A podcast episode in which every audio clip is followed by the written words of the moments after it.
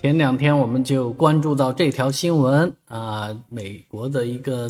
海洋之门探险公司组织的一次对泰坦尼克号的这个这么一次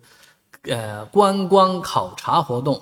啊，这这次活动呢，主要是有一条能够深潜三千多米的潜艇啊，这个观光潜艇在释放下去一个小时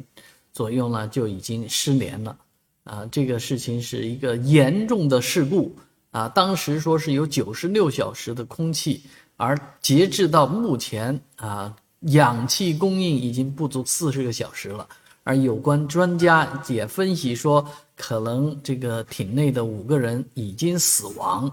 啊！因为原因是什么呢？这个艇啊，实在是太可笑啊！因为它这个呃操纵居然是用的 X。啊，或者叫什么 PlayStation 的那种游戏操纵感，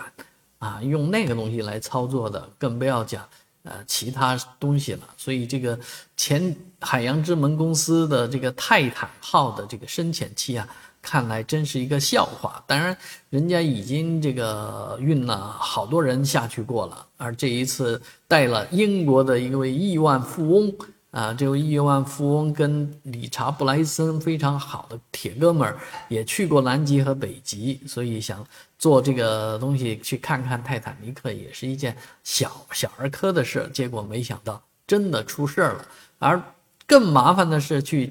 营救他们的问题啊，这个营救也非常的费事费力啊。目前来讲，美国海军海岸这个警卫队以及相关的专业设施的人呢。都觉得无无能为力、无可奈何，而事实上，对于中国来讲，我们早就拥有能够下潜到一万多米的载人的这个潜水器啊，这个奋斗者号，之前还有什么蛟龙号啊，其实这个下潜的深度也都比这个呃泰坦的下潜深度要深得多，呃，也更容易。我们还带这个机械臂啊什么的啊，所以。